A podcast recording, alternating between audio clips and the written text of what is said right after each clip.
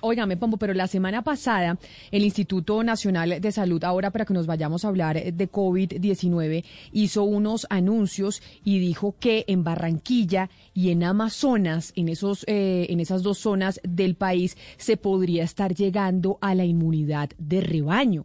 Y yo dije, oiga, esto este anuncio del Instituto Nacional de Salud, pues es importante, pero vamos a ver para que nos lo expliquen eso qué significa, porque podría entonces empezar la gente a, bajar la guardia en Barranquilla y en, y en Leticia, capital del Amazonas. Por eso llamamos a Marcela Mercado, que es la directora de investigación en salud pública del Instituto Nacional de Salud. Doctora Mercado, bienvenida.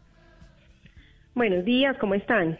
Pues mire, nosotros eh, pues viendo ese anuncio que hicieron ustedes desde el INS la semana pasada, en donde mencionaban que podría el Amazonas y Barranquilla estar alcanzando la inmunidad de rebaño. ¿Ustedes cómo lograron o pues cómo logran definir si eso es así o no? Bueno, primero quiero aclararte que es inmunidad de rebaño, porque nosotros como instituto no hemos dicho eso exactamente así, o sea, no hemos dicho que, es, que Leticia y Barranquilla están alcanzando la inmunidad de rebaño alcanzar la inmunidad de rebaño o la inmunidad eh, colectiva o la inmunidad poblacional requiere unos porcentajes mucho más altos de lo que nosotros eh, establecimos en el estudio de cero prevalencia. Por darte una cifra, para hablar de inmunidad de rebaño eh, frente a sarampión, las cifras tienen que estar cercanas al 90% de la población, o sea, 90% de la población con anticuerpos antisarampión y para polio el 80%. Entonces todavía nosotros no hablamos de inmunidad de rebaño, ese es un término que han, que han involucrado últimamente. Y la inmunidad puede ser una inmunidad natural adquirida por la enfermedad o una inmunidad eh, vacunal eh, adquirida por la, pues, colocando la vacuna. Entonces, cuando esa mezcla en una enfermedad se, presenta, obviamente las comunidades o las poblaciones adquieren una inmunidad de rebaño. O sea, nosotros la posibilidad de que se mantenga un brote de sarampión en la comunidad, por ejemplo acá en Bogotá, pues es muy baja porque la mayoría, el 95% de nosotros estamos vacunados. Con COVID es diferente. No tenemos vacuna y la inmunidad solamente la adquirimos con la enfermedad, o sea, enfermándonos. Y lo que mostramos la semana pasada, el viernes de la semana pasada, fueron los resultados del estudio de cero prevalencia de Colombia en esas tres primeras ciudades. O sea, qué tanto se infectó la gente durante el pico de la enfermedad. Al muestreo, el muestreo de Leticia fue a septiembre, o sea, a septiembre cómo estaba el corte en Leticia, en octubre cómo estaba en Barranquilla. Entonces, es lo que podemos decir. Estamos lejos de la inmunidad de rebaño aún.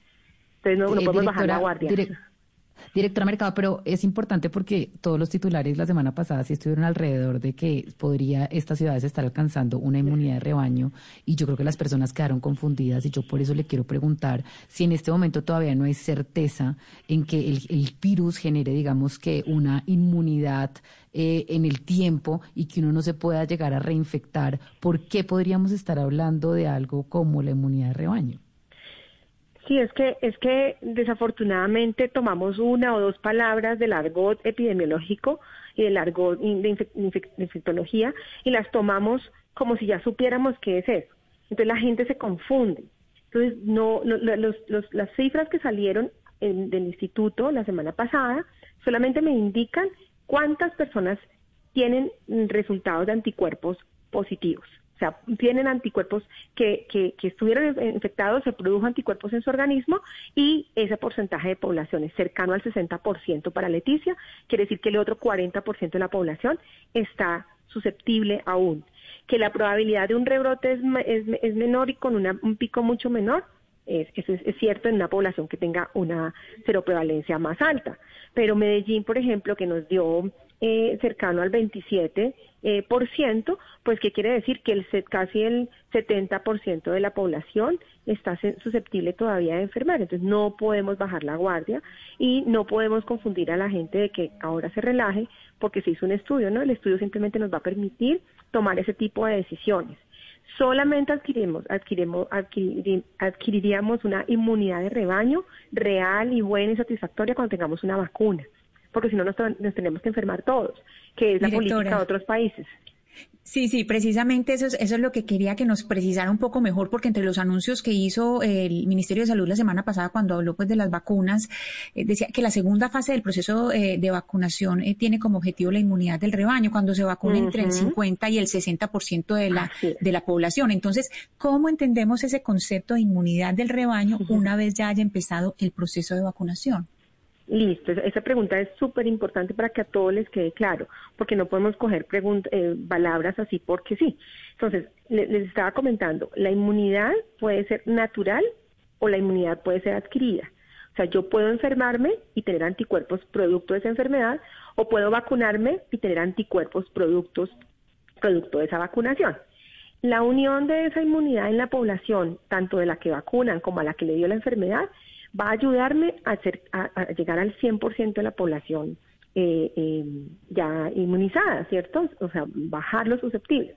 Pero de aquí a que lleguemos a eso, pues tenemos que eh, procurar establecer de manera adecuada a quién se va a vacunar y cómo se va a vacunar. Sí. Y de aquí allá que tengamos una vacuna, pues tenemos que priorizar la gente para mejorar esas, esas intentar llegar a, a, esa inmunidad de rebaño, pero estamos muy, muy lejos aún. Doctora Mercado, pero a mí sí me gustaría que precisara lo que tiene que ver con Barranquilla, porque eh, la, semana pasada se supo era que el 55% de la población ya había sido, ya, casi que inmune a la, al virus, que 6 de cada 10 personas. Eh, ¿Cómo se llega a esa cifra y, exactamente de qué estamos hablando si no estamos hablando de inmunidad de rebaño en el caso de Barranquilla? No, ese, ese, ese concepto es bien interesante tenerlo en cuenta. Nosotros hacemos entonces un muestreo probabilístico con el DANE. El DANE nos da una muestra maestra y nos dice, con este número de población y aleatorizado en toda la ciudad, usted va a llegar a esa hipótesis que se propuso desde el inicio. Entonces nosotros hacemos caso al DANE, por supuesto, y muestreamos ese total de la población de Barranquilla, que fueron 1.482, que representa lo que le pasó a Barranquilla en su pico más alto, ¿cierto?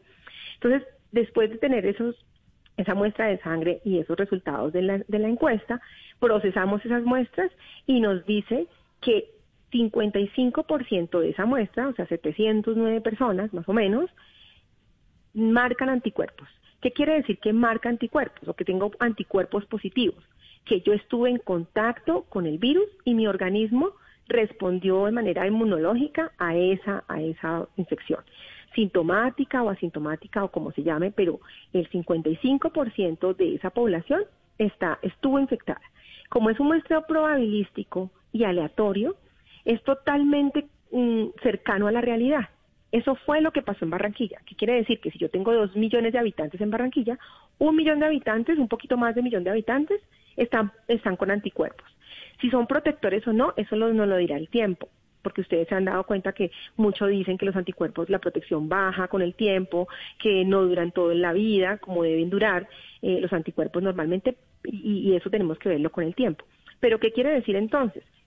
Que ese otro 45% de la población que está susceptible tiene que seguir guardando medidas de, de, físicas para barreras físicas para evitar que el virus que le dé la enfermedad. Pero quiénes son, no sabemos todo el mundo tiene que seguir preparándose para esto. Cuando llegue la vacuna, entonces se vacunará otro, otro poco de gente, ¿cierto? Otro grupo de personas y aumentaremos ese 55% de, de, de, de Directora, de, eh, en, en esa medida, la persona que ya tiene anticuerpos porque ya le dio el virus, entonces no se debería vacunar o no tendría que vacunarse? En, la, en la vida real, si yo me, si yo me enfermo, de sarampión, no tengo por qué vacunarme de sarampión, por ejemplo. Pero aquí como es un, un muestreo probabilístico, probabilístico, aunque sabemos a quién le dio positivo y quién le dio negativo, pues la idea es vacunar por grupos poblacionales. Eh, más adelante ustedes tendrán el informe completo cuando tengamos el análisis y vamos a ver si por ejemplo, los más susceptibles son los niños y los ancianos. Empecemos la vacunación con niños y ancianos. O nos dicen, no, los más susceptibles, o sea, donde dio más bajita la seroprevalencia fue en adultos entre 18 y 25, empiezan a vacunar entre adultos 18 y 25. Esa es la importancia de un estudio de seroprevalencia. Saber exactamente en las pocas vacunas que vamos a tener, porque todo el mundo está detrás de las vacunas, utilizarlas en los grupos más necesarios para intentar aumentar la, la inmunidad de rebaño. Pero doctora, frente al tema de los anticuerpos, lo que ha pasado con el coronavirus y nos han dicho durante todo este año es que hay muchos que han sido asintomáticos y que probablemente usted pudo haber tenido coronavirus y no se dio cuenta.